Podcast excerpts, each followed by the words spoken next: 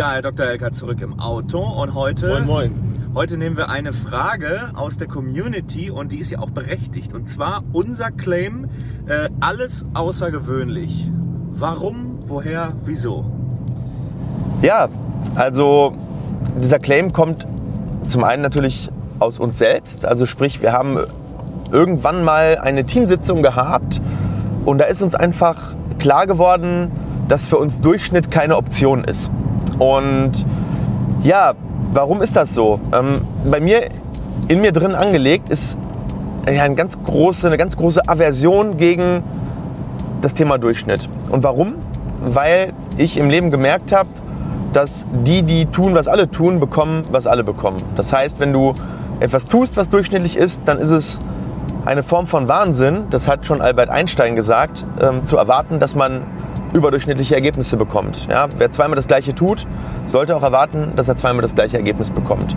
So, und wenn man jetzt mal so den Durchschnitt definiert, da gibt es im Prinzip so eine, eine Art Kurve. Ja, das heißt, in den meisten Fällen verteilt sich der Durchschnitt um die sogenannte gaußsche Glockenkurve. Das heißt, ganz in der Mitte ist der Durchschnitt und so sind auch die meisten Menschen. Und je weiter man vom Durchschnitt nach links oder rechts weggeht, das mag ein Merkmal sein, gut oder schlecht. Das mag ein Merkmal sein, langsam oder schnell. Das mag ein Merkmal sein, IQ, also Intelligenzquotient hoch oder niedrig. Die meisten Eigenschaften in der Bevölkerung verteilen sich in irgendeiner Art von gaußschen Glockenkurve. Und das mag an bestimmten Stellen schlecht sein, wenn man sehr, sehr weit vom Durchschnitt weg ist. Vor allem, wenn es ein Gut- oder Schlecht-Merkmal gibt. Dann ist es natürlich schlecht, wenn man nach unten abweicht. Es kann aber teilweise auch sein, dass es ähm, weder gut oder schlecht ist, sondern einfach nur ein Merkmal. Ähm, dann ist es meistens gut, nicht im Durchschnitt zu sein, aber sobald man ganz weit weg ist, dann zum Beispiel versteht einen keiner mehr. Ja, das kann auch sein. Dennoch vertrete ich die Auffassung, wenn man etwas im Leben erreichen will, sollte man versuchen, in guter Art und Weise vom Durchschnitt abzuweichen. Und da haben wir uns ja überlegt, dass wir heute mal so eine Folge machen. Was gibt es denn da so für Hebel, um sich vom Durchschnitt abzuheben? Und warum ist das überhaupt ein Vorteil, anders zu sein, vom Durchschnitt abzuweichen? Und da haben wir ja so ein, zwei Beispiele mal vorbereitet, nämlich zum einen das Beispiel Apple. Apple hat im Jahr 2000, jetzt muss ich äh, überlegen, ich glaube im Jahr 2007 oder im Jahr 2008 die Touch-Oberfläche vorgestellt. Und damit hat sich Apple ja was getraut, weil bis dahin hatten alle Geschäftsmänner und die Leute, die, sag ich mal, schon damals mobil mit ihrem Handy unterwegs waren, ihren Blackberry. Ja, und dieser Blackberry hatte eine ganz tolle Tastatur und ähm, wenn man die Leute gefragt hat, Mensch, könntest du dir vorstellen, diesen BlackBerry aufzugeben für eine neue Technologie, die anders ist? Haben die meisten gesagt, nein, würde ich niemals machen. Ich kann mit meinem BlackBerry super tippen und ich könnte mir überhaupt nicht vorstellen, irgendeine andere Technologie zu machen. So, Steve Jobs ist damals hergegangen, hat gesagt, wir machen es komplett anders und hat Touch erfunden. Und ich glaube, der Rest ist Geschichte. Wir wissen alle, was daraus geworden ist. Touch hat das Nutzerverhalten und das ganze, diese Nutzererfahrung komplett revolutioniert. Und die Leute, die ein Jahr vorher noch ein BlackBerry hatten, sind umgestiegen und haben sich an diese neue Oberfläche gewöhnt. Und das ist ein Beispiel dafür, wo anders sein vom Durchschnitt abzuweichen einen unglaublichen Vorteil gebracht hat, weil das war der Durchbruch von Apple zur wertvollsten Marke und zum wertvollsten Unternehmen der Welt. Da hat Apple im Prinzip diesen Durchbruch geschafft und hat gesagt, okay, wir machen Dinge anders, wir gehen weg vom Durchschnitt. Das zweite ist zum Beispiel ähm, der Linkshändervorteil. Ja? Das heißt, wenn Menschen anders sind, zum Beispiel im Tennis, ich spiele ja selber auch Tennis, jetzt leider nicht mehr so viel wie äh, früher, aber früher sehr viel Tennis gespielt und immer wenn ich gegen einen Linkshänder gespielt habe, musste ich mich umstellen. Und er hatte einen Vorteil. Warum? Weil der Linkshänder spielt immer gegen Rechtshänder. Der Rechtshänder spielt aber nur ganz selten gegen Linkshänder. Das heißt, ähm, es gibt diesen sogenannten Linkshänder-Vorteil. Das heißt, der, zum Beispiel, wenn der einen Aufschlag macht und dreht den an mit einem Spin, dann tickt der Ball ganz anders, als man es gewohnt ist. Man ist es vom Rechtshänder einfach gewohnt, dass wenn der einen Aufschlag macht, dann springt der Ball immer so ein bisschen nach rechts ab. Ja, vom, vom Spin her.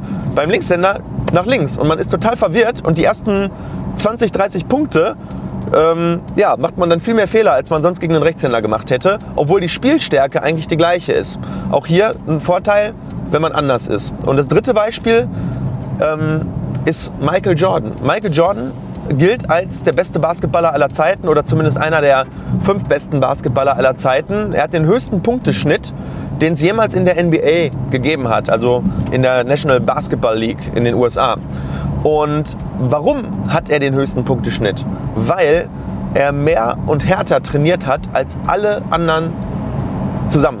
Ja, man könnte das mit anderen Sportlern auch noch bringen, das Beispiel, aber ich habe jetzt bewusst mal Michael Jordan genommen. Was ich euch sehr empfehlen kann, äh, ist die äh, Dokumentation The Last Dance. Unbedingt anschauen. Unglaublich geile Dokumentation über, über dieses Phänomen ähm, Michael Jordan, aber auch um sein Team herum. Ähm, acht Folgen, glaube ich, eine Stunde. Richtig, richtig geil. Und da sieht man mal, wie dieser Mensch tickt, dass der für den war Durchschnitt auch nie eine Option. Der hat gesagt, ich trainiere härter, ich trainiere aber nicht nur härter, sondern auch smarter. Ja, da sind wir bei dem Thema Qualität versus Quantität. Das heißt, es bringt häufig mehr, sich mal über die Methoden Gedanken zu machen. Also wie gehe ich etwas an, als über die Quantität. Ja? Macht es jetzt Sinn, anstatt acht Stunden, zwölf Stunden zu arbeiten und damit vielleicht das anderthalbfache zu erreichen? Oder macht es Sinn, den Ansatz einmal komplett zu überdenken und zu überlegen, wie schaffe ich denn vielleicht mit der gleichen Zeit das Fünffache? Ja? Sprichwort ähm, Skalierung, Sprichwort Automatisierung, Sprichwort ähm, andere Methoden. Ja? Und ähm, das ist ganz, ganz wichtig, dass man da einfach sowohl smarter, man sagt smarter and harder. Ja? Das heißt, work smarter and harder. Und dann hat man eigentlich beide Hebel bedient. Natürlich ist der größere Hebel aber meistens in der Effizienz. Das gilt nicht für alle Berufe. Ja, wenn ich am Fließband arbeite, dann kann ich halt nur mehr ähm, Stunden reinpacken. Aber in ganz, ganz vielen Bereichen bringt es viel mehr, sich über, über die Effizienz und über die Methode Gedanken zu machen. Und was auch noch ganz, ganz wichtig ist, dass man da ein bisschen Mut und ein bisschen das Mindset hat, zu sagen, okay, ich traue mich auch das wirklich anders zu machen. Ich traue mich mal, vielleicht auch mal einen Rückschritt zu riskieren. Wenn es einfach wäre, dann würde es ja jeder machen. Ja? Die Leute sind ja nicht umsonst und halten sich am Durchschnitt fest und versuchen immer das Gleiche zu machen, weil das alt und bewährt ist und man, man weiß ungefähr, was dabei rauskommt.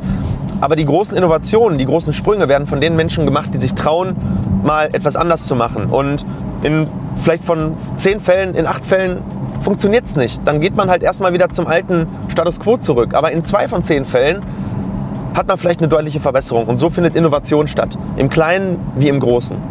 Ähm, und was auch noch ganz wichtig ist, dass man ein bisschen Geduld mitbringt. Also nicht immer bekommt man, wenn man zum Beispiel jetzt mehr arbeitet, wenn man sagt, ich gehe weg vom Durchschnitt, ich mache, ich will, ich will hasseln, ich will weiterkommen, ich arbeite anstatt acht Stunden zwölf. Nicht immer kommen die Ergebnisse sofort. Das ist einfach so.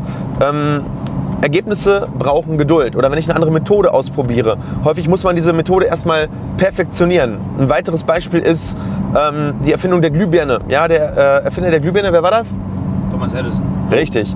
Thomas Edison hat 1000 Versuche, so ist es zumindest überliefert. Vielleicht waren es nur 300, weil man hat es dann im Nachhinein aufgeblasen. Aber er hat 300 verschiedene Drähte, 1000 verschiedene Drähte probiert, bis er irgendwann mal da war, dass er einen Leuchtfaden hatte, der mehrere Stunden gebrannt hat. Er ist tausendmal hingefallen und ist tausend und einmal wieder aufgestanden. Nee, anders, ist tausendmal wieder aufgestanden. Beim tausend und ersten Versuch hat es dann erst funktioniert. Und da ist mein ganz großer Appell an die Menschen, nicht zu schnell aufzugeben, ja, wenn man sich etwas vornimmt. Und ähm, wenn man diese, ja, ich nenne sie mal Zutaten des Erfolgs berücksichtigt, dann ist man schon ganz, ganz weit weg vom Durchschnitt, weil all diese Sachen, die ich gerade erwähnt habe, die probieren durchschnittliche Menschen schon gar nicht aus. Also versuch mal zwei oder drei von diesen Dingen, den Ansatz verändern, mehr zu arbeiten, smarter zu arbeiten und vor allem Geduld aufzubringen, wenn du dir ein Ziel vornimmst, umzusetzen und dann bist du schon alles außergewöhnlich. In diesem Sinne sehen wir uns im nächsten Video. Liebe Grüße.